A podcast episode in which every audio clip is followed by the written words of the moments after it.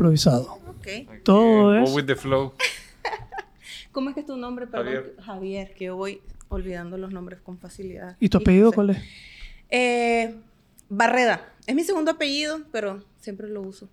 ¿El, el nombre de tu mamá? Es el apellido de mi mamá. Ok. Sí, entonces, Valquiria Barreda. ¿Ok? Valquiria Barreda, la manicurista Insurrecta. insurrecta. Y vamos a hablar de todo eso. Estoy curioso. Curious.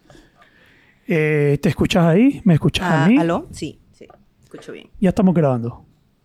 Ok. Aquí se comienza a grabar desde antes que empezamos. No hemos Lo usa empezado. como teaser. ¿Ah? Lo pone a grabar y lo usa como teaser. Ah, ok. Sí. Pero... ¿Tienes alguna pregunta?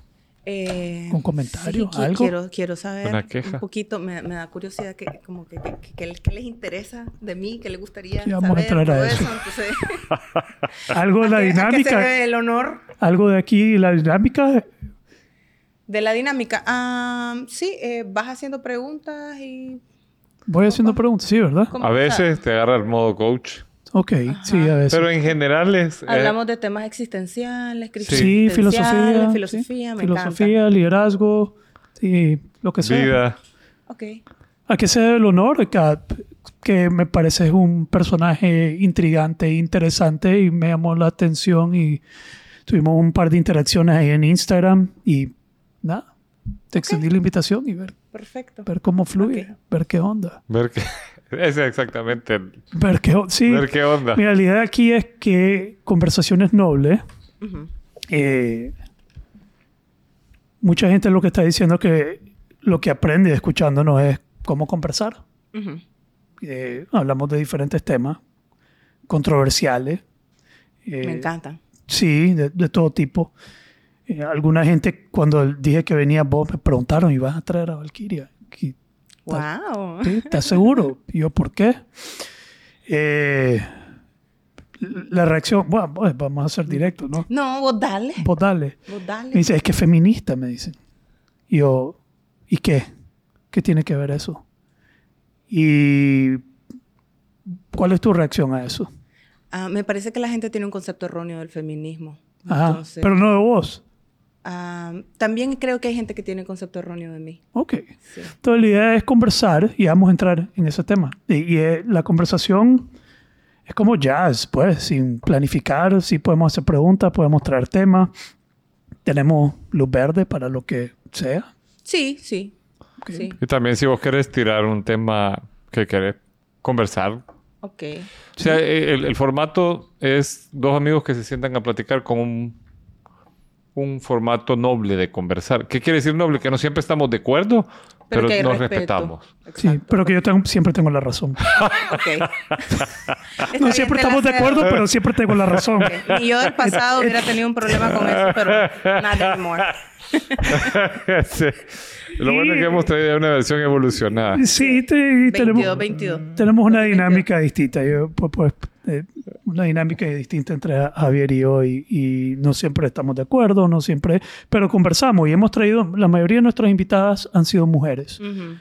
Porque eh, en broma yo he dicho, this is the mansplaining podcast. Mm, ah, entonces por eso te dijeron la insurrecta. Totalmente. cuidado con la insurrecta. Ah, porque hay, Qué hay- porque eh, hay, hay una, una reacción de, de varias personas feministas hacia nosotros, hacia mí, más, no sé si a Javier tanto como hacia mí, pero Creo que generas más, más, más escozor, más rechazo, más, más reacción. Yo genero más campanazo. Decime qué podcast es el que más, de los que has grabado, el que más reacciones como esas. Fíjate que los podcasts no tanto. Ajá. Si vos escuchas los podcasts, creo que te das cuenta de la verdad. Te das cuenta que hay más. que- porque estás escuchando.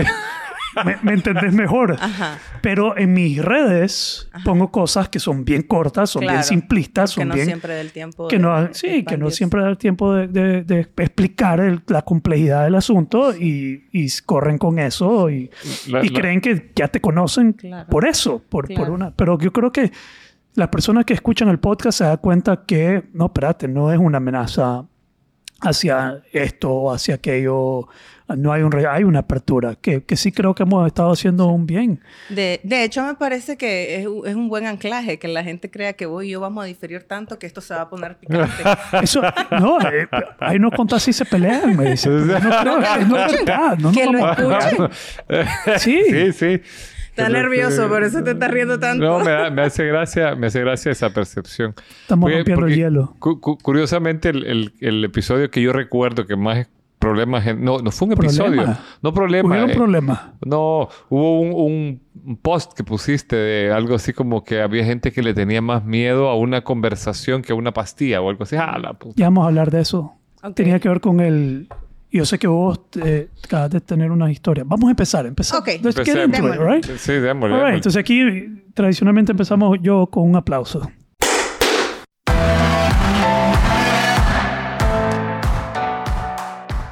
Muy bien. Eso. Eh, bienvenidos.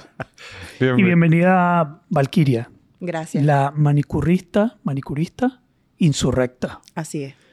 ¿Cómo, ¿Cómo llegaste a ese nombre?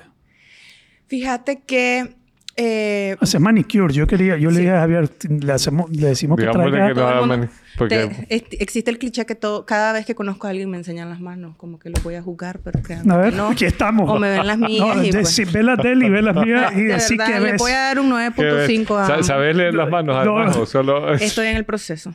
Ah, Estoy en también. el proceso. Entonces vos le decís, mira, te termino de hacer las uñas y inmediatamente solo voltearlas y también te leo las Te cartas. leo las Sí, va a ser un manos. servicio Y es para otro negocio. Como hacer reflexiología si hace, si hace Claro, podología. claro, es una oportunidad de negocio, me parece. Gracias. Totalmente, puede Sí. ser. O traes a alguien que lo haga. Mira, También. terminas aquí, después pasas allá y te dicen... Y lo- te lleva las uñas listas y la vida compuesta. Sí, Pues no comple- O en- compuesta, o pero leída.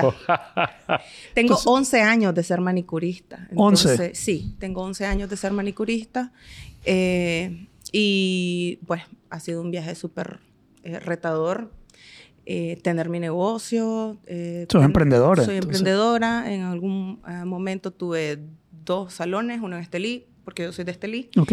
y uno en Managua. Y pues el, el reto del emprendedor que no, que no sabe de negocios, pero que va aprendiendo en el camino, ¿no? Sos más artista. Entonces, soy artista, soy más artista que, que, que negociante. Me gusta más, me llama siempre más la atención, pero he tenido que aprender de todo un poco. pues.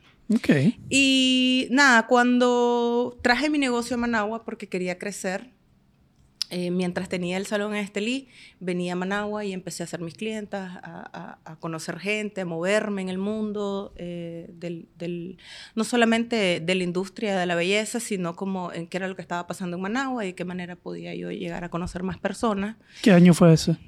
Eso fue hace ocho años. Ocho Ajá. años. Como seis años creo que fue. Como 2016, Sí, como seis años. 16, Seis, 17. sí, como en el por ahí. 2016. Te viniste a Sí. Managua. de Me vine a Managua, este, eh, tenía los salones en, en ambas partes y ya pues eventualmente me quedé en Managua, solamente... ¿Ya tenías el título de manicurista insurrecta? No, ese se da porque eh, por medio de la página de mi salón que se llama Polish, a mí siempre me ha gustado compartir mucho.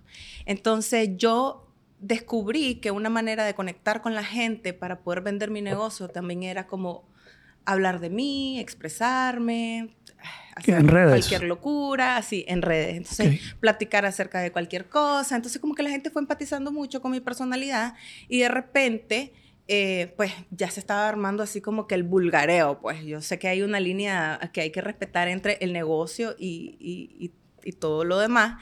Entonces, mm, tenía como unos cuantos meses de haber abierto un blog, porque yo siempre dije que yo quería tener un blog y a mí me gusta escribir. Ok. Entonces yo había abierto un blog unos meses antes y entonces estaba como en eso de buscar el nombre, ¿no? Y recuerdo Del que siempre... blog. Del blog, sí, del blog más que todo. Entonces, en lo que yo estoy creando como ese nombre del blog, muchas de las cosas que me dice la gente es como que yo soy un personaje.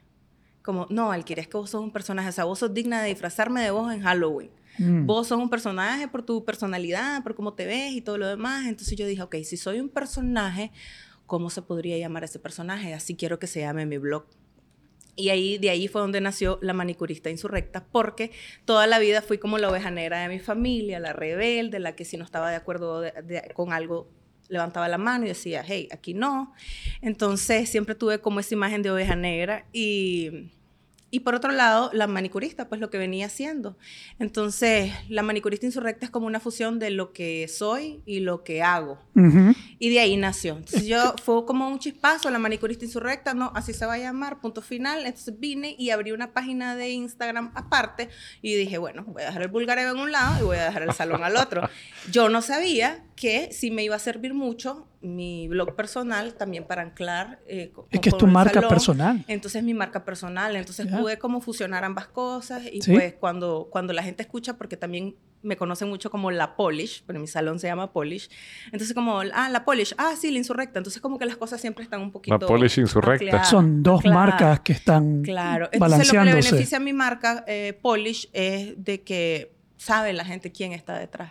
Ok, entonces voy a encontrarte ese nombre buscándolo para tu blog. Para mi blog, y sí. y luego abrí una página de Instagram. sí, y eso ya te permitió en, tu página desenvolver tu marca personal, la jodera, ser quien sos, expresarte como te querés expresar, porque sos bien expresiva. Soy muy expresiva, entonces nunca tuve la, el, el, el la intención de querer ni popularizarme ni, ni, nada, sino que yo quería encontrar un espacio donde yo pudiera decir lo que yo quisiera y no que no interfiriera con, con la formalidad que tenía que tener mi negocio. O que tal vez interfiere de manera positiva. Sí. Más bien, porque ese es el temor que muchos emprendedores tienen a la hora de tener una marca personal, una personalidad muy particular y un negocio que querés profesionalizar y manejar de una manera muy particular y lo que no ves es que realmente el secreto para poder expresarte plenamente, porque si no estás reprimiendo como una parte de vos, si estás tratando de manejar el negocio y que y qué va a decir la gente y cómo lo van a ver y que sea profesional. Me han preguntado como, ¿vos no sentís que algunas de tus opiniones vayan a afectar tu negocio? Entonces, yo no puedo ser, o sea, quien yo no soy.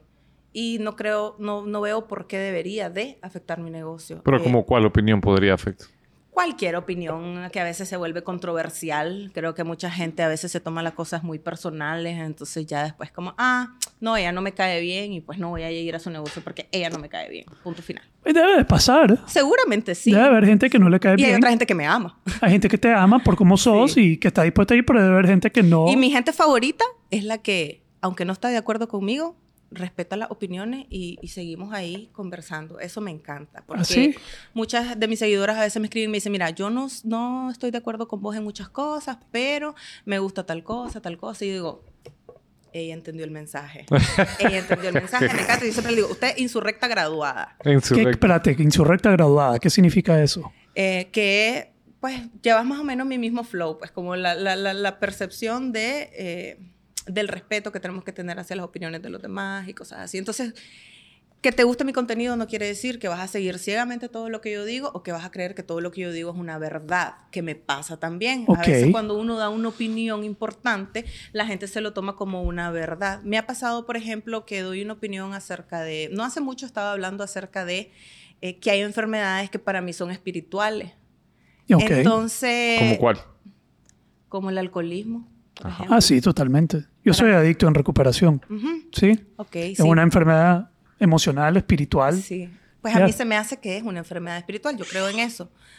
Eh, y, y, pues mucha gente, y, y, así fui comentando acerca como de otras enfermedades. Por ejemplo, yo, yo lucho mucho con mi acné.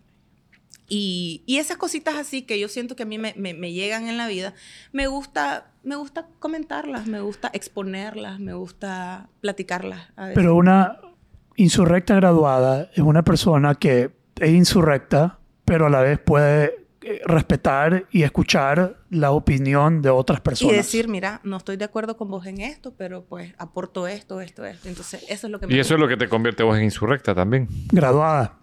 Claro, o sea, Es que ah, yo soy la insurrecta mayor. Así ah, son mi, mi seguidora. Insurrecta mayor me ponen. ¿Qué opinas de tal cosa? Vos, decís ah, sí, te sí, sí, que fuiste considerada eh, oveja negra, pero eh, yo me, ¿a qué te referís con eso? O sea... Oveja negra porque crecí en una generación en la que pues los padres siempre tenían la razón. ¿No te pasó? Que tal vez era como, a ver, chaval, cállate, que deja hablar a los adultos. Más o menos. ¿Te pasó un poquito? Más un poquito. Mi abuelo, más que todo. Ajá. te creo metía que- un que- que no- garrotazo, sí. Sí, no se validaba tanto lo que los chavalos teníamos que decir. Era como, este chavalo está de, está de malcriado. Va a jugar, va a jugar. Va a jugar, no, aquí este es lugar de espacio de adulto. Que está hablando el tío. No lees que está hablando tu tío. Es hablar a tu tío. Sí. No te jodiendo que está, respeta Claro, el, espacio. ya. Entonces, resulta que pues yo crecí en una familia con muchos retos, muchos, muchos retos, pues. Eh, desde chiquita, mm, por decir, no tuve mucha atención de mis padres, entonces eh, pasaban muchas cosas en las que yo no, no podía decidir, no podía decir, me siento de tal manera ante esta situación u otra situación. Eh, Y tenías mucho que decir. tenía muchísimo que decir, muchísimo. Tanto que había un punto en el que cuando yo quería hablar no podía. Ya. Wow. Sentía una- un nudo en la garganta y solamente me salían las lágrimas. Y me, me- Estuve, tuve bloqueado ese chakra por mucho tiempo. sí. Y mira ahora cómo, cómo me Está, expreso. está más desbloqueado. Me- Se desbloqueó Pero- Nivel desbloqueado. Pero tus tatuajes, tu arte, te- todo tu, tu red es como vos ya diciendo todo lo que Sí. no se te permitió Ahora decir. Lo tengo estás la diciendo oportunidad. como a gritos. Sí, tengo la oportunidad de decir y me encanta que eh, tengo el don de que la gente me escucha. Así. Me gusta Sí. eso. Tengo ese don. Pero eh, me gustan dos cosas que has dicho. Uno, que sos la insurrecta mayor. Y dos, que tenés un don que la gente te escucha. Sí. Entonces, de cierto modo, te- te- eh, ¿no es pretencioso eso? Eh, yo, yo sí podría decir que viene. Y digo, Es que le acaban de volteando. No, no, no. es que a mí me gusta. eh, No, no, no. no, es que, no, no, I like it. A este le acaban de volar verga porque No, le dijeron que era un filósofo yo soy súper pretencioso. Pero no soy pretencioso. Solo que estoy ubicado. Vos dijiste que eras pretencioso. Soy el pretencioso mayor. Vos sos el pretencioso mayor. Si para tu percepción no lo sos, eso es lo que vale para vos. Ya claro, pero, te, pero te estás diciendo cosas buenas de vos, te estás ubicando de una manera Sí. y, y no. Fíjate que no lo hago como un ejercicio. Lo hago como un ejercicio porque muchas veces eh, no validamos las cosas que, que, las cualidades que tenemos por las inseguridades de que, ay, no vayan a decir que viene del ego, que soy egocéntrica, que Yeah. tal cosa. Yo lo descubrí porque la gente me lo dijo. Yeah. Entonces, yo lo fui descubriendo porque yo, tratando de tener mi humildad y estar aterrizada al suelo, la gente es la que me puso la insurrecta mayor, porque ellas se sienten como acuerpadas en los temas que hablamos. Nosotros hablamos en mi blog de abuso sexual. Eh, mucha gente, me, muchas mujeres me han compartido sus testimonios y, y, pues le compartí un testimonio que nunca le has dicho a nadie, a una total desconocida en una red social. Yeah. Para hay- mí, hay dos cosas ahí. no me voy a tomar ese mérito. Yo porque, oigo dos wow, cosas ahí. Oigo que has logrado conectar y oigo una necesidad de, La necesidad de ser escuchada. de ser escuchado. Sí. Entonces, no hay cuando, mucha gente con quien cuando yo puedas hablo de esos temas y, por ejemplo, hablo abiertamente de que, de que yo sufrí abuso sexual siendo niña, la gente dice, o sea, ¿cómo esta chavala está diciendo eso enfrente de todo el mundo? Pues, si Yeah. ella, qué sé yo, es influencer, no sé, me engancharon así, no sé por qué.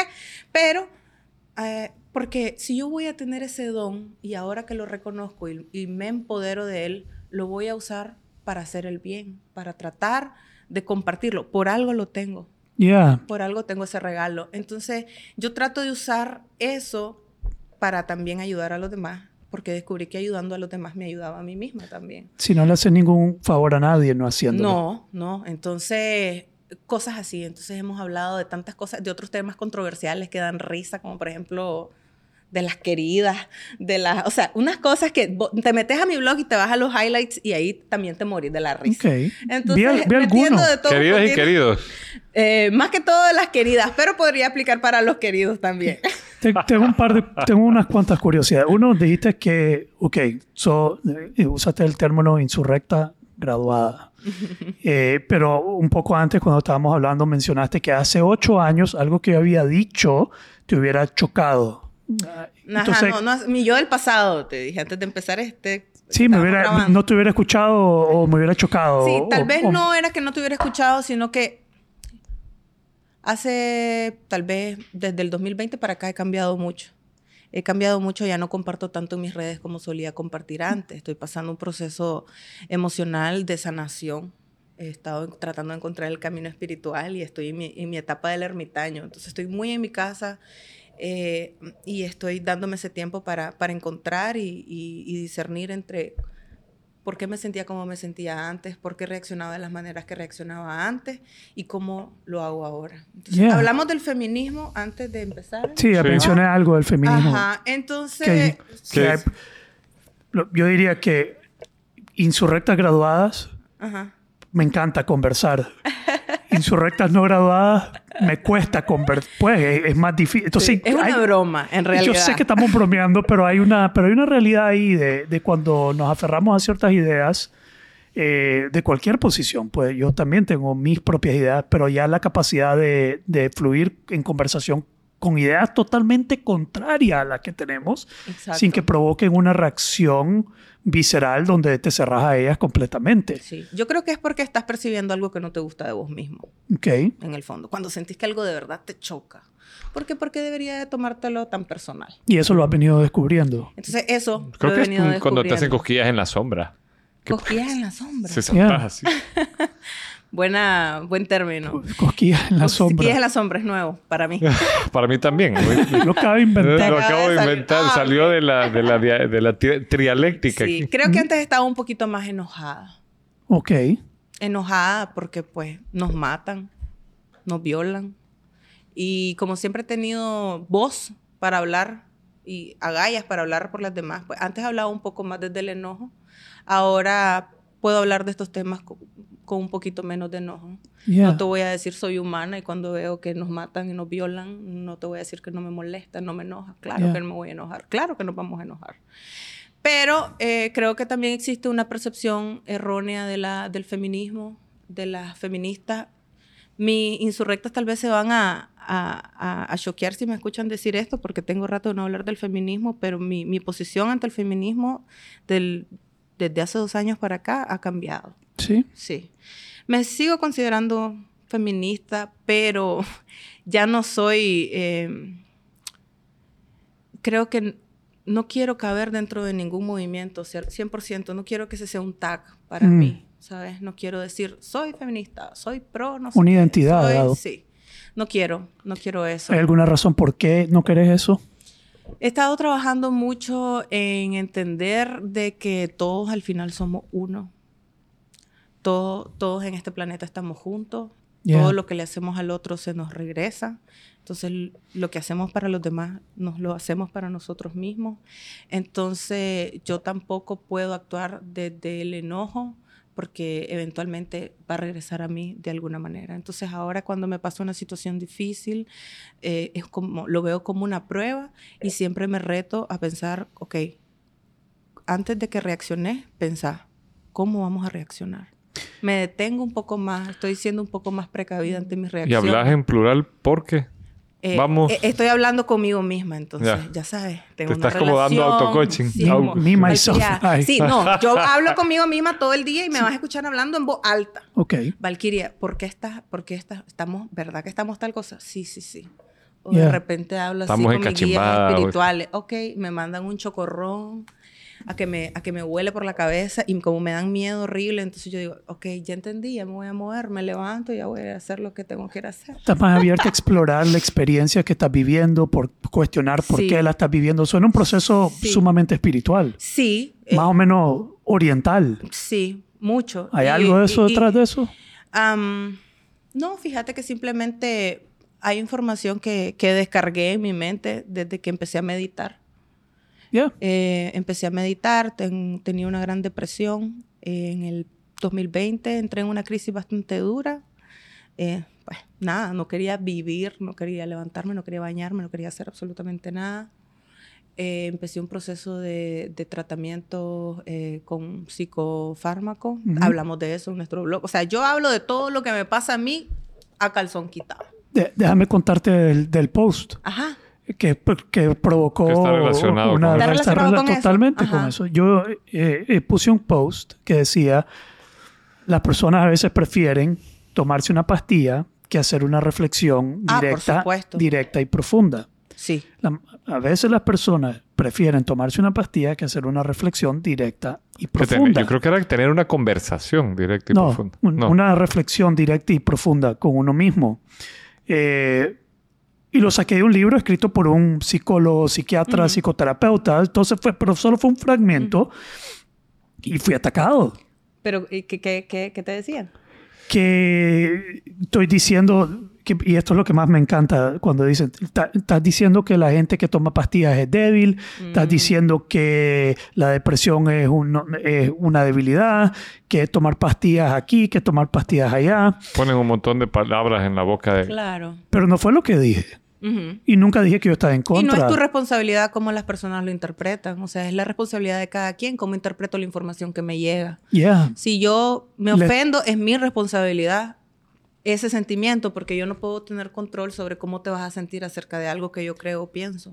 Nosotros hablamos aquí la vez pasada de un... de- de- les quiero contar del campanazo. Ajá. Porque hay un tema conectado a todo esto de lo que, de, de que vos ejerces una práctica, una forma que son fotos que vos pones en redes. Entonces, yo le estaba contando a Javier la vez pasada que un mentor mío tenía una, una campana tibetana y antes de sus charlas la tocaba y cuando sonaba le preguntaba al público qué acaba de pasar. Y la mayoría de la gente decía, sonó una campana.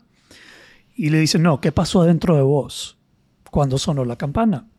Entonces él dice que algunos probablemente dijeron, qué bonito, una campana. Está empezando su charla con una campana tibetana. Me gusta. Estoy en el lugar correcto. Otros pueden decir, puta, comenzó su charla con una campana tibetana. Qué mierda, qué va a ser esta loquera. ¿Cómo me salgo? Qué incómodo. Qué ruido más agudo. Qué ruido más mierda. Me quiero ir de aquí. Entonces él te hacía ver lo que la campana provoca y que el problema no está en la campana. La campana es, Suena. suena.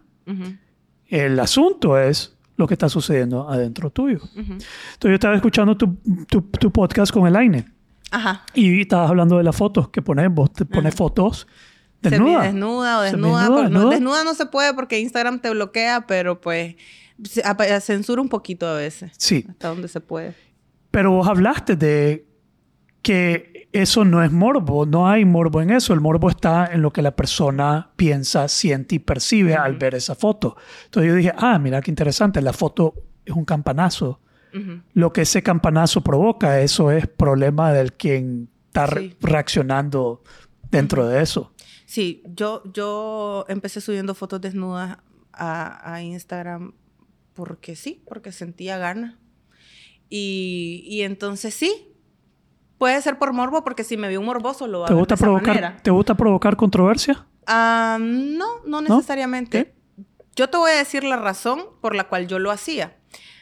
Lo hacía porque ya casi no lo hago, no, no me siento en el mood últimamente. Pero eh, puede ser morboso, claro que puede ser morboso si lo ve un morboso. Si lo ves con ojos de morboso, va a ser por morbo. Sí. Hay gente que me pone, qué arte. Porque uso la creatividad, no es una foto desnuda cualquiera, pues trato de hacer una foto que se vea bonita, tal vez encontré una luz, tal vez encontré algo que me inspiró, tal vez me sentía de tal manera y la tomé. Pero a mí me, me sirvió mucho eso para eh, trabajar en mi autoestima, muchísimo. Eh, yo estuve en una relación abusiva bien fea en la cual mi autoestima había caído por el suelo y solita empecé otra vez como a aceptar mi cuerpo, a quererme y empecé a tomarme fotos, no las compartía.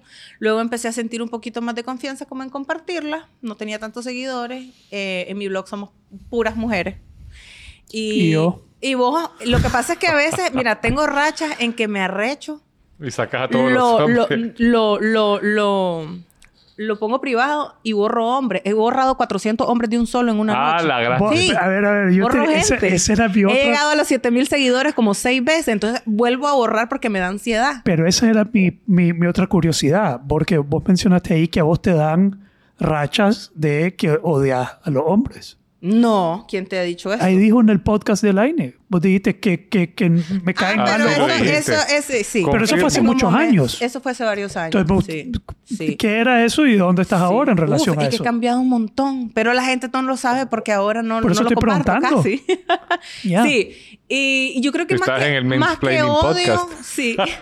Fíjate que más que odio es como esa manera de expresarte, como de que hay momentos, así como días el tráfico, de repente, cuando miro que nos matan, odio a los hombres, ya sabes, o cuando veo que los hombres tienen ventaja en muchas cosas, como que, ¡ay! Pero ya, ya, ya no soy esa persona. He cambiado mucho, he cambiado mucho, créanmelo. Pero lo que les estaba diciendo acerca Ajá. de lo de las fotos, este, sí, tengo rachas en las que borro hombres y después digo, no, ¿Saben qué? Está bueno que los hombres vean las cosas que discutimos aquí para que también se vayan educando.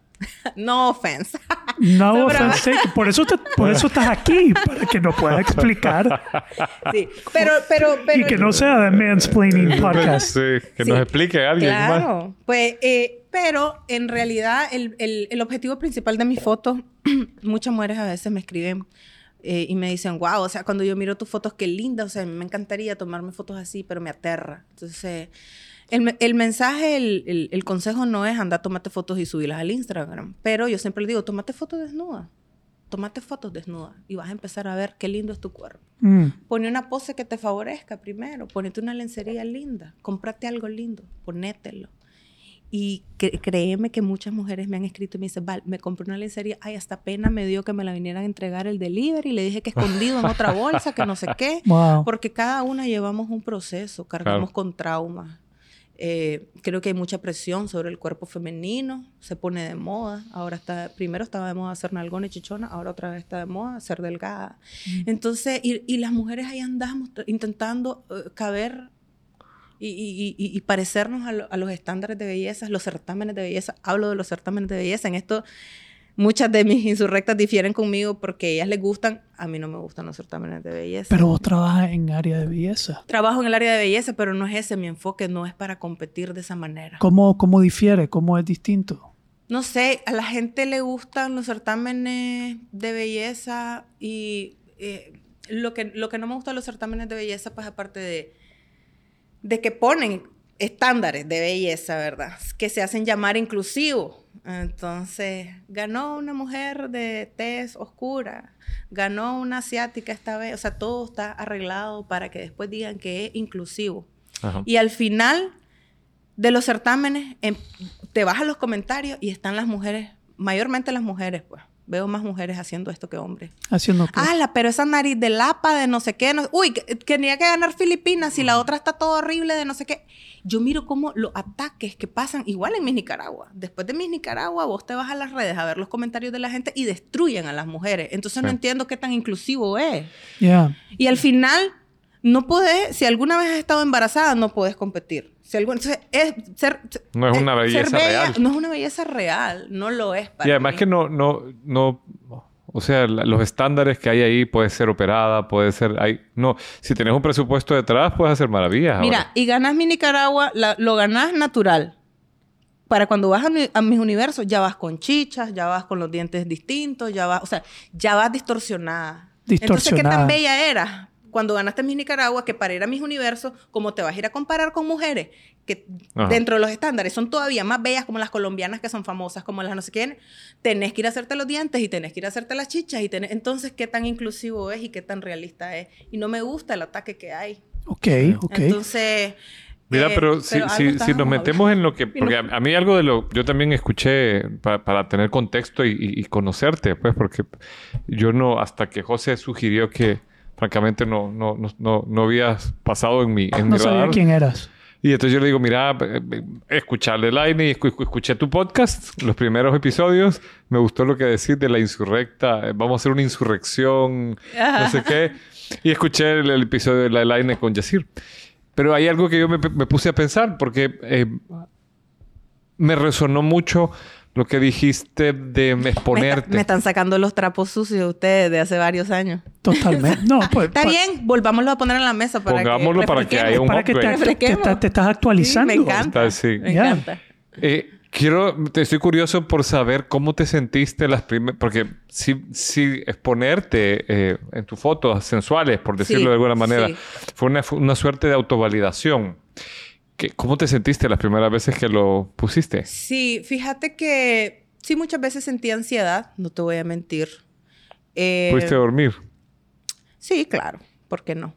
Eh, sí sentí ansiedad algunas veces, em, pero cada vez que me llegaba un mensaje de una mujer diciéndome que se había, que mis fotos les habían ayudado, yo decía, wow, pues ahí, es, ahí está. Y a mí me gusta, o sea, no lo hago como una obra de beneficencia, sino que lo hago Te por nace. mí, pero si a otra persona le va a ayudar, pues qué bien. Entonces, en realidad, ese es el, el- el verdadero mensaje que quiero proyectar. Pero ¿Que van no a haber hombres que lo van a ver con morbo? Claro que lo sé. Claro que lo sé. Y hay otros que lo ven con morbo y se enojan con vos porque los hiciste sentir morbo y te echan la culpa a vos por y, y dicen Seguramente. esta más es Sí. vulgar Me vino a provocar. Sí, seguro. que- a que- saber pero- en, cuántos, que sea- en cuántos pleitos de parejas he, he- he salido. Que te estaban scrolleando. Pero, pero en ese momento con el aire dijiste que no habían recibido todavía un comentario chuco. Fíjate Sí, que ¿Se no. mantiene el- eso? Te lo juro. Te lo juro. Sí. ¿Qué? Sí, sí Es me- interesante sí, eso. Sí. Porque con menos yo he visto, o sea, pues he visto personas que no se exhiben gran cosa y tienen comentarios Sí. chucos. Saber qué será la diferencia. Sí, una vez me pusieron algo como... Qué lindos tus piercing, nena. Eso me pusieron. Sí. Y yo me causó, me, me causó gracia. Pero fíjate que nunca he recibido un mensaje así que me haga sentir súper mal, que yo diga, no, no, no sé, no sé cuál es el... No sé qué pasa. Pues qué bien, estoy muy orgullosa de ustedes, los hombres. Aplausos. No, no, te, no hay nada de qué estar orgullosa. No hay nada de qué estar orgullosa, aún. En ese, Aún en no. ese sí, De aún, algunos sí, en de algún momento va a pasar. De algunos sí, de la mayoría no. Clara, estoy Tal vez que no te lo dicen por miedo, por, por- Claro. pero sí de de- Claro. de- Pero ya, con de verdad que con años de hacerlo, que no haya que pasado ya, algo. es bastante. Sí. Pero te nació hacerlo eh, y encontraste en hacerlo un- una cosa buena. pues, Buena. una- una- un re- pero Sí. no era lo que andaba Como te buscando digo, no era lo que andaba buscando, lo hacía por mí, me gustaba. Me encanta mi cuerpo, yo creo que soy súper sexy. Pero llegaste a eso, ¿De? a- amar tu cuerpo. Sí. Sí, fue un sí. proceso. Tengo ahora una seguridad que no tenía antes, pues. Yeah. Entonces, he subido fotos enseñando mis estrías. Yo tengo un hijo. Entonces, ¿Qué edad tiene tu hijo ahora? tiene 13. Está 13. grandote. Sí. Pe- yo, yo quisiera, cuando estabas hablando de los estándares de belleza, de, la, de, la, de, la, de los certámenes, y vos trabajar en un campo de belleza. ¿Cómo difiere lo que vos haces de lo que, porque ahí llegan manicuristas, ahí es ese como el área de la manicurista. Fíjate que yo no siento que difiero en nada. O sea, mi percepción de la belleza es totalmente distinta. Contame. Eh, no me iría a un certamen de belleza. No, no, no, no me gustaría tampoco patrocinar un certamen de belleza. No va con mis, con mis ideales. ¿Qué es belleza nunca para se- vos? Cuando una clienta entra a mi salón, apagada, se sienta en la mesa y una hora después sale con una luz bella que irradia. Y la belleza integral. La clienta se sienta, la arreglamos físicamente, le podemos hacer las uñas, le podemos hacer todo lo demás, pero además tenemos conversaciones nobles. Eso. Y eso les cambia completamente. Entonces vos podrás andar las pestañas bellas, las uñas bellas, pero si te sentís mal por dentro se va a notar. Entonces mucho de lo que también eh, ha sido un, eh, como un éxito en, en- en la experiencia que vos vivís en mi salón, porque es una experiencia, es todas las cosas de valor que hemos podido compartir con las clientas. Entonces yo siempre he puesto mi granito de arena, mi granito, mi aporte feminista eh, en la mesa cuando las clientes llegan queriendo hablar para mí es una oportunidad importante porque por lo menos está sentado una hora en mi mesa cuando Yeah. le estoy haciendo las uñas. Y las clientas se abren. Y se abren porque saben que la que las está atendiendo es la insurrecta. O sea, hay, hay yo, clientas que yo no conozco, pero ellas ya me conocen a mí porque me han escuchado, etc. Y a veces me sacan cosas que yo dije y yo, ah, quiere decir que ella escuchó algo. ¿Sabe algo? Entonces, para mí la belleza es, es eso, o sea, yo transformo, yo, yo puedo transformar una energía. Ser alquimista. Yo puedo hacer eso por medio de lo que hago eh, en mi rubro, que es la belleza, pero también a través del mensaje. Entonces, para mí es importante que eh, mi ideal de la belleza se vea reflejado con lo que hago y con lo que digo. Yeah. No estoy de acuerdo con los certámenes de belleza, dudo que lo vaya a estar en algún momento, no son mis favoritos y para mí no representan la belleza de la mujer. Yeah. La belleza de la mujer, pues, es la clienta que entra al salón y que a veces llega un poquito apagada y que cuando sale se siente la mujer más bella del mundo. Se sienta Por bien. experiencia, Que por su- la experiencia que tuvo. Que se sienta mejor, que se Que se sienta bien, sienta que se sienta bella, que se sienta, aunque no cumpla con los estándares Aunque de no cumpla. un certamen de No los belleza. tiene que cumplir. O sea, hay tanta diversidad en el mundo. Vemos mujeres gordas, flacas, blancas, mulatas, eh, curvilíneas, flaquitas. Y, o sea, y, y- y así como hay ojos para las flores, para, el- para la naturaleza, debería de haber flores para vernos como mujeres lindas. ¿Dónde encaja el hombre en ese proceso? Eh, ¿Cuál? ¿Cómo? En ver la belleza de la mujer no por estándares, sino por eh, una belleza interna, una belleza integral. Pues como no soy hombre, no sabría decirte, decímelo ¿No vos. ¿Cuál sería el rol del hombre? Ujú. Yo, yo- fíjate ¿Qué, que- qué- qué ven- qué hace que ustedes vean a una mujer bella? A ver, por ejemplo, ¿qué significa para ustedes una mujer bella? Yo, yo me lo he preguntado y, y he llegado a una conclusión bien parecida a la que vos has puesto ahora sobre la mesa. O sea, creo que si llegas a conocer suficiente a una persona femenina, la puedes ver bella, aunque físicamente no entre dentro de los cánones, digamos, estructurales de, de nuestro momento actual.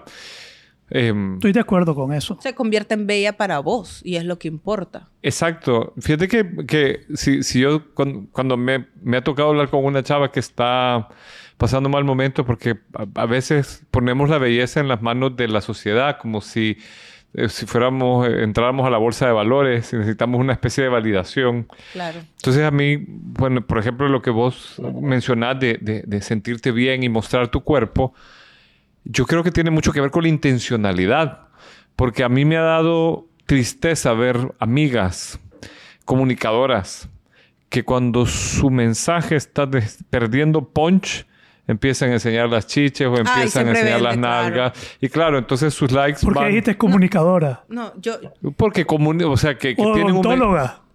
¿Ah? no, yo, yo puedo. Pues ahí es que me da risa que dice el título en Instagram. Odontóloga, doctora, comunicadora. yo digo comunicadora. Pero después es pura... No sé, pe- eh, eh, es pura nalga, es puro... Es otra cosa, no sé. porque yo- puedes ser pero- doctora y puedes enseñar las nalgas y no hay ningún problema. problema. pues. Pero hay ¿Cuál es diferencia, pero hay una diferencia, no, no es el enseñar las nalgas, el- hay, un, hay un espíritu detrás Sí. que yo miro en lo que vos haces versus lo que ahí se está haciendo, que cambia todo. Probablemente ahí está la respuesta a la pregunta que me hicieron ustedes. ¿Cómo es posible que nadie te haya dicho ninguna vulgaridad? Tal vez es la energía que yo le pongo a través, es Claro. la intención que le pongo a la foto, porque yo la hago con esa intención. No, pero yo te, yo te, yo podemos hacer Es ahorita menos mismo ego. un, ah, Es menos ego. Fíjate que Menos no ego. sé si es ego.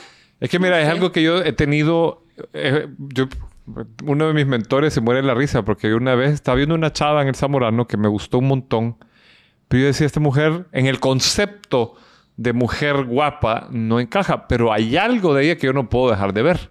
Y tiene mucho que ver, creo yo, con la seguridad, con, la, con el autovalidación, con cómo te sentimos.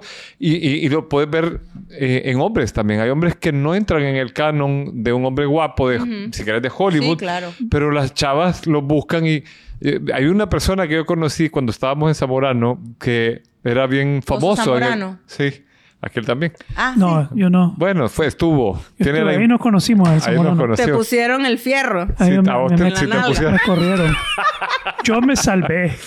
A él lo chingaron. Te pusieron una Z en la nalga. Yo me dediqué a ser pseudofilósofo Ah, y él escogió dedicarse a ser agricultor. No podía hacer las dos cosas, tenía que escoger Tenía entre que una y la una. otra. Por eso terminamos en esto. Yeah. Eh, fíjate que estando en ese Zamorano conocí a alguien de Tegucigalpa, que era el mejor amigo de una chava con la que yo salía. Yo lo vi. Y nunca me pareció un hombre guapo, pero era un chavo que tenía una pegada espectacular. Sí. O sea, cuatro o No, cinco chavas sí. en una noche. Sí, claro. Y, y- y te- terminó siendo gay el tipo. Pero a mí siempre me asombró a eso. mí me gustan los feos. que hay algo que, que vos ¿Te podés gustan los feos? Sí. mandar desde adentro como un mensaje tuyo que la gente lo capta y, y- y- y te busca Claro. aunque no tengas la- las medidas Claro, de... claro. ¿Cómo es eso que te gustan los lo- feos? lo que irradia- Bueno, también me gustan los guapos, pues, pero no, le, no les niego el cariño a ciertos feos que tienen carisma. Porque ¿de qué te sirve un maje guapísimo que no tiene nada de carisma?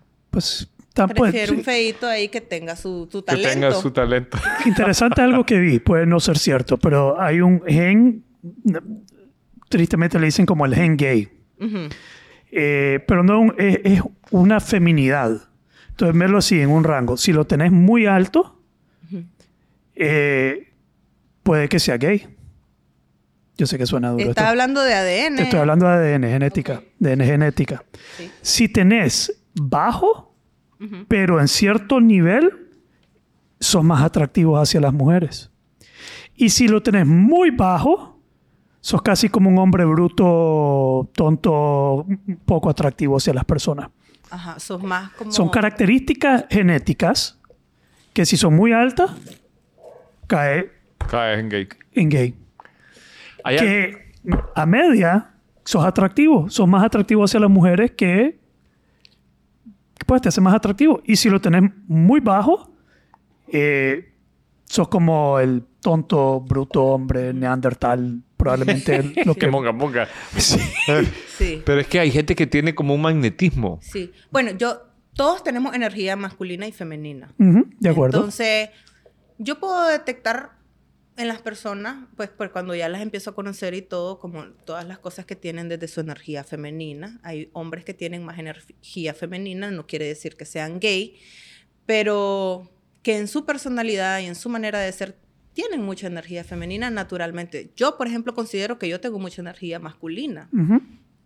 Y soy heterosexual, no tiene nada que ver, pero si vos me ves a mí es como eh, mi energía masculina, porque de, de cierta manera, pues yo creo que tengo un look medio como andrógeno. No sé si será, pero es la percepción que yo tengo de mí. Algo. Me gusta mucho sentirme como soy mucho de, de- de- de fuerza, mm, ¿cómo te digo? Como muy en la tierra, como me gusta andar en mi moto, tengo una moto, me gusta andar en moto, o sea, hay cosas que, hay cosas que en la energía masculina no soy como muy em, afectiva, como de, de tocar a los demás, soy más como, no sé, tengo mucha energía masculina. Y, y no sé, pues, o sea, igual yo lo miro así como lo, lo reconozco en mí, que tengo mucha energía masculina, también tengo energía femenina. Lo veo en un hombre y a mí no, mm, no me asusta ver que un hombre tenga mucha energía femenina, por ejemplo. Em, Hay tantas bromas que le quiero que- dar a Javier ahorita que no puedo con ella, pero estoy tratando de comportarme para no quedar mal. ¡Puta! ¿Puedo dar broma?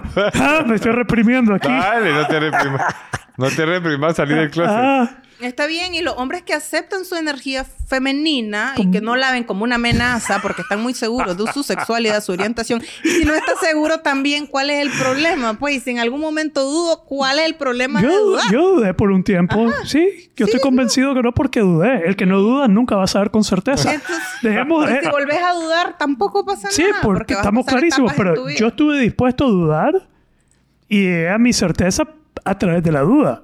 El hombre que no está dispuesto a dudar, no confíes en ese mae. Sí. Vos vas Que sin problema a hacerte el examen de próstata. Yo voy, pues, yo estoy- no hay ningún problema.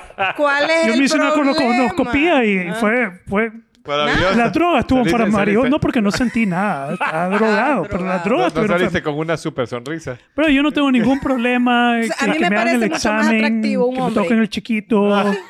Ningún problema. A mí me parece mucho más atractivo un Yo- hombre que no tiene problema con que le toquen el chiquito que uno que va a decir que si se lo tocan se hace gay. Y si O le va sea, a me gustar. mataste la- a mí ya la me lo inspiración. tocaron y ya me di cuenta que, pues, I'm good. No pasa nada, no te Pasé la moriste. prueba. Puede que te haya Pues ya gustado pasaste la también. Javier. Eso no lo tenés que compartir, pero no, pero si, si, te me gustó, gustó, también. te, te lo Sí, comparto también. claro. Pues ¿Por qué sí. no? De hecho, a los Sí. hombres les Ya, encanta. ya, ¿Qué? ya te hiciste ah, la prueba. Quiero, prueba? a ver, Prueba. volteenme a ver a los ojos. Estás ahorita nervioso. que estoy diciendo Estás esto. nervioso, Javier. Ah, Te cagaba la risa. Está rojo. Pues eso porque soy Ustedes chévere. se lo pierden, solo eso les voy a decir. Ustedes se lo pierden. No, pero sí, mira, nosotros tenemos un episodio, es que no, no sé todos los episodios. Vos has hablado de todos los episodios de Conversaciones Nobles que Me hemos tenés que hecho. invitar más seguido. Hemos hablado de la homofobia, hemos hablado del abuso sexual, hemos hablado de eh, los hombres que les pegan a las mujeres, hemos hablado del placer femenino. Nos atrevimos, él y Sí, yo, nos a abordar No el tema. No tuvimos invitada, pero nos fuimos a ver un documental primero. y lo único que dijimos fue hablar. Solo hablamos. No, estuvo bueno. escucharlo. Escuchalo. Es más, escuchalo. escuchalo. Me mandas el link. Vamos a mandar el link para, para ver que por lo menos nos informamos. Y siempre decimos que aquí estamos entreteniendo, no estamos Claro. educando a nadie. Eh, Pero somos, somos educados al hacerlo. pero sí creo que todo el mundo debería explorar y dudar de su orientación sexual. Y explorar y, y clarificar por sí mismo qué Pues no es. tenés que dudar, Por que no- no... tenés que alcanzar en ningún tag. Ya sabes, ahora hay tantos tags. Sí, pero que Como sepa de que, si se- sos este, como los nuevos, los non-binary, binary, yo sé qué. O sea, hay tantos, eh, los... Ah, Pero no tenés que, tenés que ser insurrecta graduada para poder verlo desde la perspectiva que, lo estás que, eh, lo de la insurrecta graduada es un chiste. No, no, Pero fue un bueno, chiste, ¿viste que impactó? chiste, no es un chiste, es una maduración. sub- que, que ha venido de tu proceso de, de ser parte de una forma de pensar y que Manicurista. ahora puedes ver transversalmente diferentes posiciones sin que te afecte, sin que te reacciones, sin Sí, que te esa es la idea, esa es la idea. Me encanta cuando pasa eso, cuando Ya. podemos diferir y mantener el respeto. en- Eh, déjame preguntar, ¿cuánto tiempo llevamos? 49 49. Estamos bien. 49 Se sienten como 10. Sí, ¿verdad? Te- Tengo un- un- algo que me preguntó Javier, te hubiera preguntado esto al inicio. Hay, hay todavía dos cosas. u- Otra cosa que me tiene...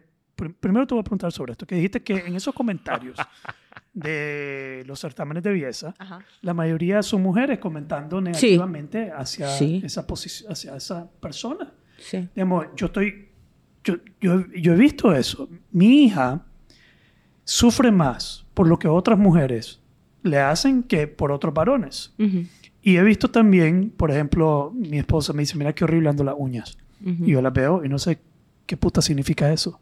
No sé a qué se refiere. Y yo, ¿por qué? Es que mira cómo están aquí crecidas. Es la ya. presión entre nosotras, ya sabes. No te pones eh. un vestido repetido en una boda porque ni quiera Dios. Ah. Ni ni- quiera Dios, y la el otra hombre con el persona mismo llega. saco y el hombre con el mismo saco todo el año Yo y tengo el nosotras mismo no. Y a veces ni siquiera lo mandamos. Ni secundaria. siquiera. Yo de secundaria tengo el mismo saco. Y No, las pero- mujeres pero- no podemos repetir un vestido en una boda, pero, los hombres no se fijan. Entonces, ¿quién es la que pone la presión? ajá. Pero es lo mismo. Eso es algo interesante. Y, por ejemplo, yo le estaba diciendo a un, a un- a un grupo de, de chavalas, mira, yo, yo veo a una chavala y me dicen, yo puedo decir, qué bonita. Me dicen, ¿qué? Bonita. ¿Ya le viste las uñas? Y yo, no. No. ¿Ya le viste las cejas? Tampoco. ¿Viste el Estándares. vestido? ¿Qué anda? ¿El color con su piel? No, no Ah, eso tengo ya ni pasó de puta moda. idea, mae. Sí, pero es ¿De que es estás No, le estoy viendo las chichas, man. Exactamente. Le estoy viendo el culo. Hacerlo broma, Eh, probablemente un ustedes, hombre... los hombres, sí Pero es- es cierto. Sí, es cierto. No O sea, sabía no. que tenía cara. No, Es mentira. cierto. pues, es el extremo. Pues, Qué horror. es el extremo, Claro. pero hay algo de verdad en eso, en extremo. Que, Sí. pues, no te fijaste en todos esos detalles, Sí. pero que las mujeres sí se imponen. Ahora, si lo hacemos por nosotras mismas, pues qué bien. Si se siente rico comprarse un vestido nuevo, a mí me encanta y me encanta hacerme las uñas Pero ca- al cada final el 15 estrés días que y todo. te traes no es por el hom- los hombres que te van a ver, No, es por la el- presión entre las presión mujeres. Sí. Claro. No, y ahora con las redes sociales, ala, ese vestido, pues si ya me lo vieron en esa, si, no- si ya me lo vieron en esa boda, pues y me subieron a Instagram, ya no me lo puedo volver a poner Lo- nunca, ni siquiera lo- lo, puedo repetir en otra boda, en otro departamento. Lo único que quiero decir ahí es que un hombre no se da cuenta. Entonces sé. no lo hacemos por los hombres. Yo no, No me lo hacemos por las mujeres. Y me vale madre que se ponga el vestido tres veces si, le- si le miro Sí. bonito. y Si tomo se los vas a quitar, a la claro, noche- a la- a la- al, al rato se lo vas a No, no, yo quitar. estoy casado. No, pues, es Pues tu sí, a tu esposa. mujer. Pero yo puedo decir que bonito. ay, volvió a ponerse un vestido bonito. Estaba bonito. Sí, y Pero lo, otra mujer y lo peor de todo es de que los vestidos son carísimos. Las mujeres siempre terminamos gastando más porque el maquillaje es carísimo.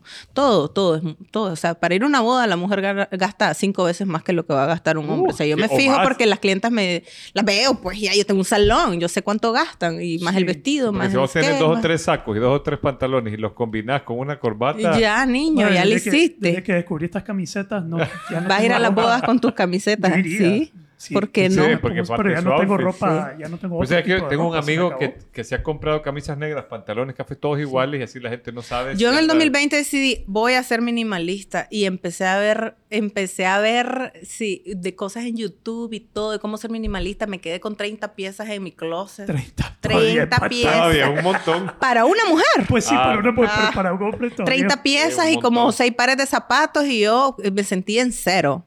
Todavía pero- tenés más que yo. Sí, seguramente. Pero me volví muy, muy, de zapatos. sí, pero me simplifiqué Claro, muchísimo. Difícil vas a encontrar a una mujer con tres pares de zapatos. Sí. pues. Sí, súper Sí. difícil. Entonces, pues no se intent- no, tampoco era que si vas a hacer un cambio lo vas a hacer radical y te vas a ir allá porque entonces no, vas a cambiar eh, progresivamente, pero yo vendí todo lo que tenía en el 2020. Yo tomé una decisión en el 2020 de que vendí mi salón, vendí todas las cosas que tenía en mi casa, vendí absolutamente todo y me quedé con una maleta. ¿Dónde estás atendiendo ahora? Ah, volví a poner mi salón. ¿Dónde de la, de, renació como el Fénix. Ahorita lo tengo en eh, Plaza La Fe, Carretera Sur. Carretera Sur. Se lo abrí hace como un año aproximadamente desde cero. Y bueno, en el 2020 me fui para Estados Unidos eh, con un plan eh, y regresé a los cuatro meses. O sea, yo vendí todo, me fui, no funcionó. Y cuando me regresé, no tenía dónde vivir, no tenía cama para dormir, no tenía nada más que las dos maletas que traía de regreso. Mm. Y, Y esta fue tu etapadura de la que estabas hablando. He tenido muchas estapaduras, pero sí, después de eso me entré en un cuadro de Depresión. depresión bien duro. eh, eh, y bueno, sí, estaba tomando eh, Pero psicofármacos y fue- todo lo demás. No te fue tan bien con los fármacos. No, no me fue, no me fue bien. No me fue bien. Y de hecho, pues es algo que también he hablado en mis redes, es muy peligroso.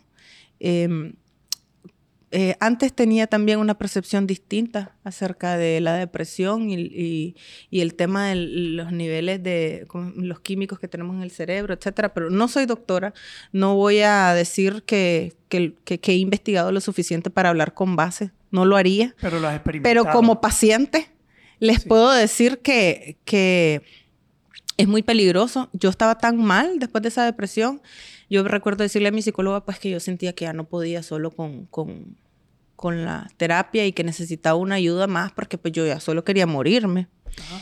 Eh, y entonces fui a parar donde una... Cuando estás en un momento como ese, no pensás con claridad. Entonces no tomas tampoco decisiones tan... Tan sí. Y fui a parar donde una psiquiatra. Y vino ella, ya le conté, empecé a llorar y que no sé qué, y me pasó esto, y me pasó esto. Entonces me dice, bueno, pues ya es tiempo de que, de que te dejes ayudar y no sé qué. Me mandó cuatro, cuatro diferentes psicofármacos, entre ellos uno que era para epilepsia, eh, unos que eran para bipolaridad. Yo no era bipolar, no soy bipolar, tampoco nunca he tenido epilepsia, pero bueno, yo, eh, ella sabrá, ella es la doctora. Me mantenía drogada todo el día. Eh, yo me despertaba en la mañana y pasaba aproximadamente media hora intentando abrir los ojos porque me pesaban tanto. Y luego de que lograba abrir los ojos con fuerza, me, me- me- me trataba de levantar de la cama lentamente, agarrándome de las paredes para poder llegar al baño. Wow. Y, y llegaba al baño y yo me miraba en el espejo completamente distorsionada. Eh, y así pasaba todo el día, o sea, era una lucha. A las, cinco, a las 3 de la tarde yo ya estaba esperando que fueran las 5 para tomarme la pastilla que me mandaba a dormir, porque pues yo no quería vivir, entonces lo que quería era simplemente doparme. Y yo estaba en una situación que lo que me dijeran que hiciera lo iba a hacer porque estaba ¿Y en esa situación, en esa situación crees que ella te, tal vez te ayudó? Aunque te dopó y te dejó así, ¿crees que tal vez te rescató? Tal vez fue exagerado, pero Fíjate no. que no.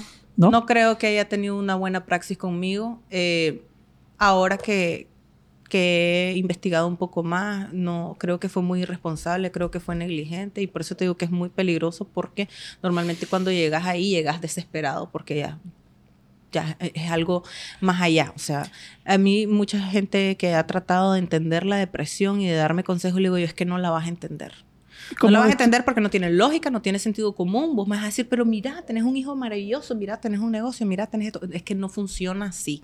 O sea, estoy, estoy consciente de las cosas que tengo. No es que no esté agradecida por las cosas que tengo, pero simplemente no me siento Ya. como, me, como quisiera sentirme y, y lucho con eso porque sí veo que tengo el negocio, sí veo que tengo a mi hijo sano, sí veo que no me falta nada, pero yo no me siento, o sea, está afuera de mi alcance lo que siento. ya. Entonces ahí es cuando vas a buscar porque entonces digo, ok, tengo un desbalance químico en el cerebro porque pues no, no está funcionando esto. Y no voy a decir que los psiquiatras no ayuden, que los psicofármacos no ayuden, pero creo que es muy peligroso acercarse a un doctor que no está capacitado eh, y, que, y que esté ejerciendo de una manera irresponsable y porque vos estás en un momento muy vulnerable y vas a hacer lo que te digan porque ya sabes que la otra opción es Sí, la peor. matarte. Pero ¿cómo, que, cómo te diste cuenta? ¿Qué, Entonces resulta que pasé, bueno, yo me metí todo lo que ella me dijera, fui en la farmacia, recuerdo que yo llegaba a comprar los medicamentos y me quedaban viendo raro las muchachas. Yo tenía que entregar la receta para que me dieran la caja, no me entregaban la caja, era una cosa así como que de esos fármacos que en las farmacias los llevan contaditos.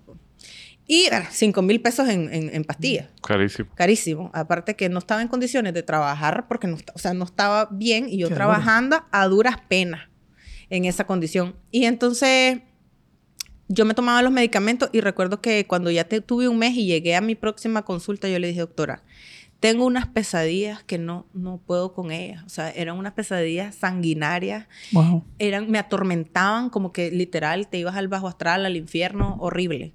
Y me decía ella, no, eso es que estás procesando cosas difíciles, porque yo con mi terapeuta procesando traumas y cosas que, que en ese momento eh, explotaron pues todo el tema del abuso sexual. Yo el, el tema del abuso sexual eh, hablé de él 20 años después de que pasó, porque era un trauma que tenía bloqueado. Y yo de repente, 20 años después, me acordé. Wow. Yo no estaba preparada para acordarme antes. Estaba en modo sobrevivencia porque tenía otras cosas más importantes que resolver. Y eso sucedió dentro de ese lapso de esa depresión. Entonces, desde que yo eh, reconocí el abuso como a los 28 y desde los 28 he venido batallando, batallando, tengo 32 años. Entonces, desde los 28, porque pues las expectativas que vos tenés, la gente te va a apoyar, la gente te va a creer y, no, pues tu familia no te cree, eh, algunos sí, otros no. Entonces, es un proceso bastante duro y, y pues yo estuve, estaba batallando mucho con eso, con, con temas de familia, con mi papá, con todas las cosas que tenía que batallar. Como que salieron a flote en ese momento, como que todo se me juntó. Entonces, como que una crisis súper grande. De hecho... Pantano del alma. Sí. Sí. De hecho, dicen que cósmicamente hay una crisis que pasa a los 29. No sé si ustedes recuerdan cuando tenían 29 años, estuvieron ahí un poco... Bueno, no sé si ¿Qué recuerdan. tengo? Yo tengo 28. ya te falta un año ya para que creas la No, que está crisis. fregando, tengo 41. No, yo sé que está fregado. bueno, la cosa es de que yo, yo reconocí cuando entré a mi crisis de los 29, porque entonces ahí todo empezó como, todo empezó como a aflorar. Todo lo que, todos los traumas que yo tenía empezaron como uno tras el otro y yo empecé a, a, a verlos con- mayor claridad y sobre todo a tener las expectativas de que es que tu familia te va a apoyar y que tu familia te va a creer y después me dijeron que me quedara callada, entonces yo decía, ¿cómo es posible Wow. que me digan que me quede callada? Y ahí fue donde me enturqué. Por eso te digo, antes estaba más enojada. Porque yo decía, si hay alguien que tiene derecho a estar enojada aquí, soy yo. A mí Ah. nadie me puede decir que me puede callar. Es mi testimonio, me pasó a mí. Yeah, you owned it. Entonces, sí.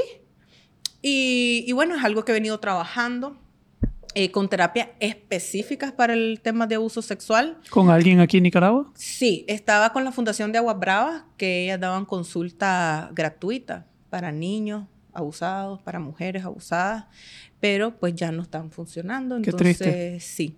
Entonces, pues, pero yo seguí con, tuve la oportunidad de poder seguir con la misma terapeuta de una manera privada. Ok. Y, y es algo pues que todavía hasta el día de hoy, ya ahora lo tengo más trabajado, lo hablo con mayor tranquilidad eh, y también todo lo que pasó después de eso lo hablo con mayor tranquilidad porque sí estaba muy dolida, estaba decepcionada de que las cosas, de que las reacciones de las personas que, que- de las que yo tenía em, expectativas no fueran como yo esperaba. Luego entendí con el tema de la espiritualidad y todo lo que he venido estudiando, pues de que no esperar es nada de responsabil- nadie. Sí, es que no es responsabilidad de ellos, ya sabes. A mí me tomó 20 años y yo no puedo esperar que en ese momento todo el mundo esté preparado para procesar esa información. Si ellos Sí. no quieren procesar algo difícil, están en su derecho, ya sabes. Pero a mí me dolía en el momento. Qué sabio eso. Sí, eh, me, creo que llegué a esa conclusión yo sola. Muchas veces la terapeuta ayuda mucho, pero la meditación, en- dentro de la meditación, Una realización. eurekas que vos decís, wow, ok, Insights. ahora veo, ah, ahora veo, ahora. Entonces digo yo, a mí me tomó 20 años sacar esa información y no toda la gente a mi alrededor va a estar cómoda para que yo a esa, a- en ese momento diga, ah, es que mi tío me abusó. Mi tío, el que es tu hermano, el otro, ah, es que el tuyo, a vos es tu hijo. Es tu Entonces, brother. ¿Cómo te cae el balde?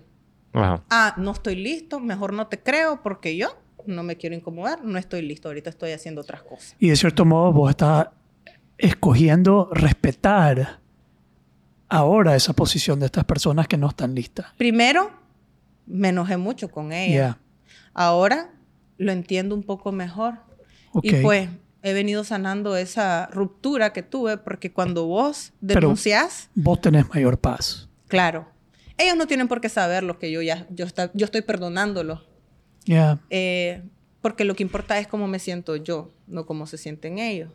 Eh, Pero algunas realizaciones claves que te ni que me ayudaron. estuvieran pidiendo perdón, ¿verdad? Yeah. Pero algunas realizaciones claves que te han ayudado a poder estar con esto y estar bien y estar más en paz, Sí. que te han ayudado a sanar, han venido a través de la, De la, meditación, claro, de la meditación. de tu Entonces, propia práctica. en mi propia práctica. Entonces, bueno, regresando al tema de los psicofármacos, yo le decía a mi doctora que yo tenía pesadillas y me decía, no, es que estás procesando, porque yo estaba haciendo mi tarea. Yo estaba haciendo mi tarea con mi terapeuta desde de dónde viene el trauma, por qué actuamos como actuamos, cómo son los mecanismos de defensa. Ah, ahora entiendo por qué bebía descontroladamente cuando tenía 18 años. Ah, ahora entiendo, yo salí embarazada a los 18 años. Ah, la maternidad. Ah, de dónde viene la culpa. Toda esa tarea me puse a hacerla. O sea, la tarea que pesa, la que nadie quiere hacer, la que tenés que ir a hurgar en la herida. Entonces, la reflexión directa pero si yo estoy haciendo mi tarea, esa. Esa misma. Es que no, no, es que no es bonito hacerla. ¿Quién la quiere hacer? Nadie la quiere hacer. yo soy adicto en recuperación. Tuve que hacer mi, mi inventario, que sentar y claro. que, el espejo y quemar papel, quemaba papeles todas las noches. Después de escribir lo que yo era, hay que quemarlo, pues para que nadie lo vea. Simbolismo, hablarte a vos mismo. Por eso yo me hablo a mí misma todo el tiempo. Soy mi mejor amiga. Entonces, ella me decía, no, no, no, no. Bueno, yo regresaba, compraba un mes más de fármacos y volvía a tener pesadillas horribles. Entonces, no tenía vida porque de día las pesadillas me atormentaban cuando me acordaba de lo que había soñado. De noche no descansaba porque las pesadillas pasaban toda la noche eh, perturbándome y entonces me levantaba súper drogada. Y entonces hay drogas que sí son fáciles de conseguir, pero hay otras que son ilegales y no, o sea, entonces como bien hipócrita todo el sistema. Más el de la farmacéutica. Entonces, un día estaba cansada y dije, bueno, voy a probar a no beberme esta pastilla a ver qué pasa. No tuve pesadilla esa noche. Yo no soy del tipo de persona que se va a Google a automedicarse a autodiagnosticarse. Me metí a Google, empecé a, a, poner las pastillas y lo primerito que me salió en los efectos secundarios en grande decía pesadilla. Entonces me enojé muchísimo. Le dije, ¿cómo es posible que ustedes estimen lo que yo le estoy diciendo? Le estoy, tengo dos, tres meses de estarle diciendo que tengo pesadillas.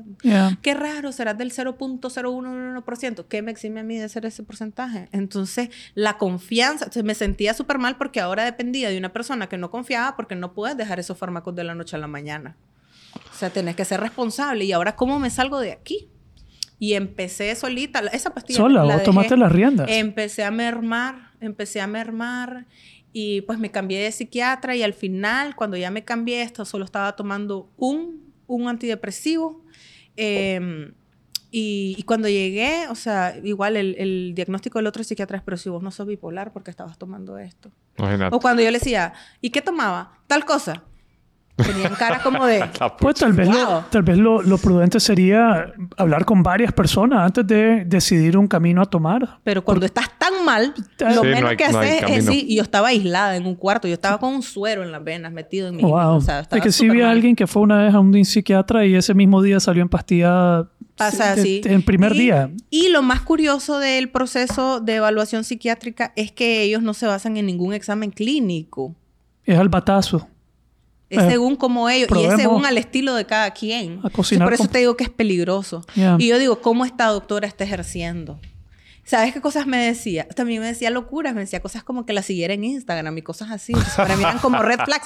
Una vez me hizo sacar mi celular para que le diera follow. What? Y me decía, yo te sigo. Y yo no quiero a mi psiquiatra siguiéndome en mis redes. eso, está, eso, está, eso está raro. Entonces, entonces, yo antes era como, sí, si a ustedes les toca, pues hay un desbalance químico del cerebro. Después dije yo, ¿quién soy yo para decir eso? Pues yo tampoco soy científico. Pero como paciente les puedo decir que tampoco crean todo lo que un psiquiatra les va a decir porque es peligroso eh, y no hay regulaciones. No hay regulaciones y puedes terminar peor. Puedes terminar dependiendo. Entonces yo llegaba a los psiquiatras y le decía, ok, mire, yo entiendo que necesito ayuda, pero yo solo le vengo a decir que yo no me vengo a quedar aquí. Yo no puedo creer que yo voy a pasar mi vida trabajando como burro para estar comprando, para poder costearme las pastillas, para, para poder ¿Solo para eso? sobrellevar, ajá, para volver a estresarme en el trabajo, para volver, no, me niego. Pero vos tomaste las riendas, te empoderaste y eso también tiene un... Por eso es que te digo que soy insurrecta. Sí, grabada. Eh, lo, tengo dentro. Pero, eh, pero esa fue mi graduación. tomar tomar el control de tu, de tu sanación, de tu proceso, no delegárselo a nadie, no delegárselo a nadie, sea como sea. Siempre es difícil tener... mente crítica en esas circunstancias. Sí, totalmente. Y sobre todo, pues, entender de que es que nadie me iba a entender mejor que yo, porque solo yo sé qué es lo que siento. Pues. Entonces, yo respeto la opinión médica, pero no tengo a los médicos en un pedestal. Y pasa que a veces tenemos a los doctores en un pedestal y lo que ellos dicen es ley. Yeah. Y no me parece que es así, porque obviamente la industria farmacéutica ya sabemos cómo funciona, ya sabemos que los médicos están vendiendo pastillas para que para tal marca, porque les pagan, porque no sé qué. Entonces yo ya No hay- desconfío completamente. No hay Sí. que poner a nadie en un pedestal. Entonces Solo- hay que saber discernir, solo hay, hay que saber Es eh, difícil, sí. y hay que Por- estudiar porque un poquito. Es, es como se vuelve casi una licitación tu, tu salud. ¿no? O sea, Es. es- es- escuchás. Y cuando es tu psique. es Es. difícil. Ahorita estaba escuchando a Russell Brand hablando de, de eso, de todo lo que se puede vender de nosotros. Ah, Y, y habla del plasma. Eh, Vos sabés que el plasma de la sangre es el, el producto exportado de Estados Unidos como el 2.5%, digamos, todas las exportaciones, este es el 70%, este es el tanto. El plasma es un- un- tiene un 2.5. porcentaje Wow. significativo Para lo que es. para lo, Para que, lo que es. es, significativo que esto es un negocio. Y en. Estados Unidos, uno de los únicos lugares donde se te paga por plasma, Sí. Wow. eh, donde se hace un negocio. Entonces, sí, entonces Russell Brand está haciendo esa cuestión. Todo lo que se puede mercadear, vender, Sí. tu salud, tu awareness, todo. Quiero, quiero comenzar a aterrizar con una. La pregunta que me hiciste, que pudo haber, se- la pude haber hecho al inicio, Ujú. pero él me preguntó antes de que viniéramos: Oíme, ¿cuál es el plato fuerte de esta mujer?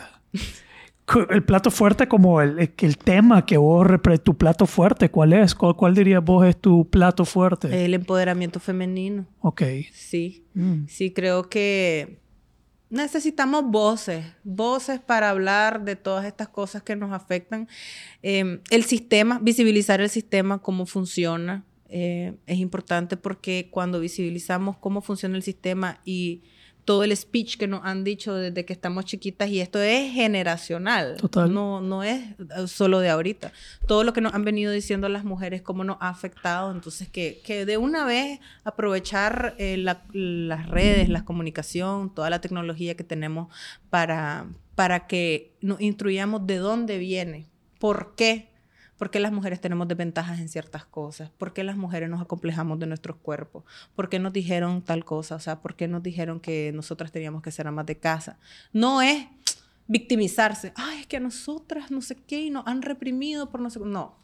Es entender de dónde viene y responsabilizarte y empoderarte y decir, ah, ok, ahora entiendo de dónde viene. No voy a, a culpar a mi abuelita porque me decía que me buscara un maje con real.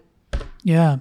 Porque es mi abuelita, ella nadie le dijo que ella solita podía. Pero si yo hoy les puedo demostrar a las demás mujeres con el ejemplo que puedo rehacer mi negocio las veces que yo quiera, si lo dispongo, Que puedes romper con el sistema, puedes romper con el... Entonces, Y estar dispuesto a vivirlo, ¿verdad? Porque eh, a mí me, me, me hizo, no me recuerdo exactamente la frase que usás, pero estamos empezando una insurrección de tal.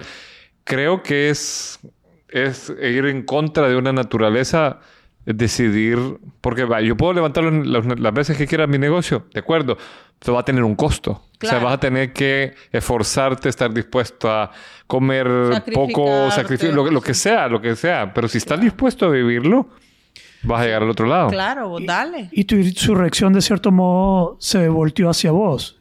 Fue se volvió interna también. Sí, claro. Es Ya. que he crecido tanto, o sea, una cosa lleva a la otra. O sea, han sido eurecas tras eurecas y ahora siento que veo las cosas con un poco más, de claridad. Todavía batallo con mi depresión, tengo bajones fuertes, Claro. luego tengo días mejores, hay días que no quiero que nadie me vea, hay días que tengo ganas de compartir algo. Últimamente no me siento así y está bien, no pasa Mm. nada, no siempre tengo que ser la primera, la número uno. Ya. O sea, Por necesito momentos, también ciclos. mi, mi- mi tiempo para, para crecer, para trascender, para, para lo que, para este despertar espiritual necesita mucho de estar a solas. Entonces me he dedicado mucho a estar a solas. También a veces siento como me juega en contra porque me aíslo tanto que me deprimo. Entonces sí necesito la interacción con demás personas. Entonces, por ejemplo, en otro momento tal vez te hubiera dicho no. Me da ansiedad ver a los demás. Pero me encanta que me hayas invitado porque estos son esos pequeños retos y esos pequeños ejercicios que voy haciendo para recordarme qué bonito saber que alguien quiere saber mi opinión acerca de algo o que puedo seguir usando mi voz a pesar de que no me siento al 100 emocionalmente o mentalmente, pero de que la puedo seguir usando para, para comunicar mi, Tu esencia. mi insurrección. Tu insurrección, Sí. tu esencia. Lindo. Sí, Muy bien. sí. ¿Qué tal? Estamos. Vamos. ¿Te has sentido cómoda? Súper cómoda, sí. ¿Y ustedes qué tal? Súper. ¿Todo bien? Ya. Súper. Ok. Estoy emocionada por hacer el reto inquebrantable. Nunca lo he hecho. Entonces, ¿Te va a como ha- han habido muchos retos mentales. Va inquebrantable en, un- en una Entonces- semana. Buenísimo. Sí, primera Ya, vez. vamos a meter en hielo. Entonces, vamos a ver qué tan Va- ejercitada va- tengo la mente. YouTube Sí. va a estar bien. Va a estar bien. Sí, empecé, yo de hecho empecé a meditar después de que vine, te, dije que me fui a Estados Unidos, bendito, regresé, no tenía nada. Y bueno, me fui a rentar un lugar que fuera amueblado porque no tenía nada. Entonces me fui a rentar un lugar que justamente tenía una piscina. Entonces empecé a meterme en la piscina y empecé a flotar y ahí fue donde empecé a meditar. Pasaba hasta una hora flotando en la piscina, escuchando el corazón, escuchándome el corazón y ahí fue donde empecé la práctica de la meditación.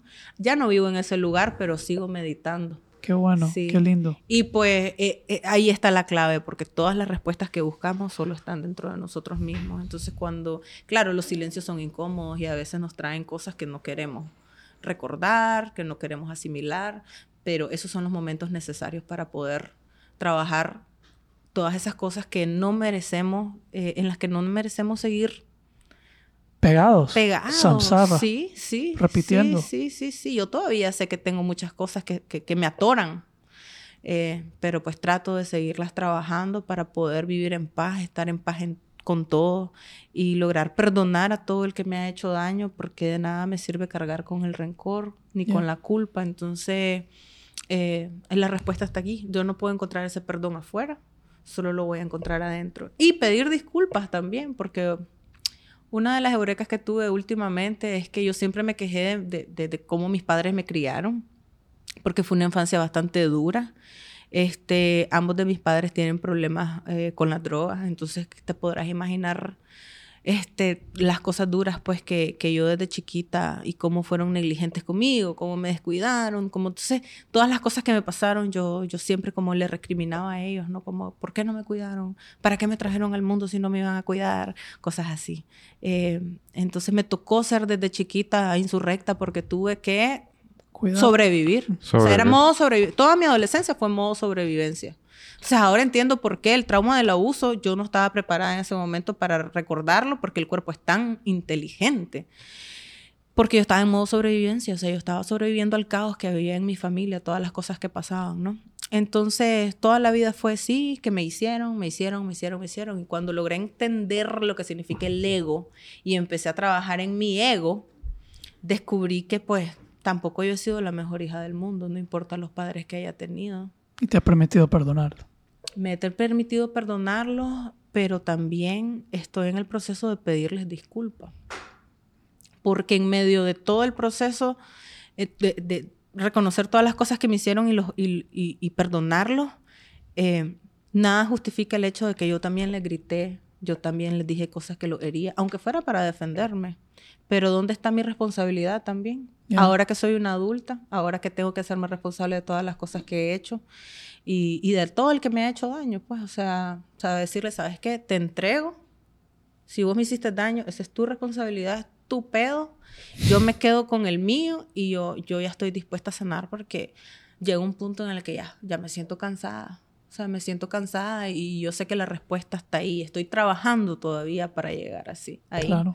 Ahí es donde yo siento como que, por ejemplo, este problema que tengo con el acné, que eh, lo he estado hablando en mis redes, yo siento que es como mi cuerpo diciéndome cuando yo me veo al espejo que todavía no atora algo. Valkyria, tenemos que trabajar en esto todavía, te hace falta. ¿Vos crees que has avanzado? Sí, todo bien, pero nos falta. Entonces digo, ¿por qué no se me quita? O sea, ¿por qué no se me quita? He hecho esto, he hecho lo otro, he ido a mil dermatólogos, me he puesto mil cremas, ¿por qué no se me quita? Entonces, ¿qué me quiere decir mi cuerpo? Ya. Eh, entonces es de tener esas conversaciones que aunque parezcas loca hablando con vos misma, o sea, yo me pregunto, o sea, ¿qué me querés decir? Ya, ya estoy cansada, porque esto cansa también, ¿no? Me deprime. Entonces, en medio de meditar y todo, yo jamás hubiera eh, eh, visto la posibilidad de decir, ¿sabes qué? Yo tampoco he sido la mejor hija del mundo. No importa cómo me hayan tra- tratado a mi papá y mi mamá o quien fuera, nada justifica que yo también haya sido agresiva, les haya dicho cosas hirientes y yo también quiero disculparme. Qué lindo. Entonces, sí, Eh, Es un buen reto para el es un ego. buen reto para el ego, claro, porque Claro. siempre me tomé todo como muy personal, me lo hicieron a mí, me lo hicieron a mí, pues ellos estaban haciendo los padres que podían ser dentro de sus propias batallas, ya sabes. Claro. Sí. Lo que pasa es que yo pensé que todo me lo hacían a mí. Eh, pero no, cada uno tenemos nuestras propias batallas, ahora reconozco cuáles fueron las de ellos, los perdono y, y espero que también me, me perdonen a mí. Sí. Muy bien. Estamos. Insurrecta graduada. Insurrecta graduada. Gracias. Gracias por venir a, compartir todo eso, Valkyria. Gracias por invitarme. Lo aprecio. Gracias. Excelente.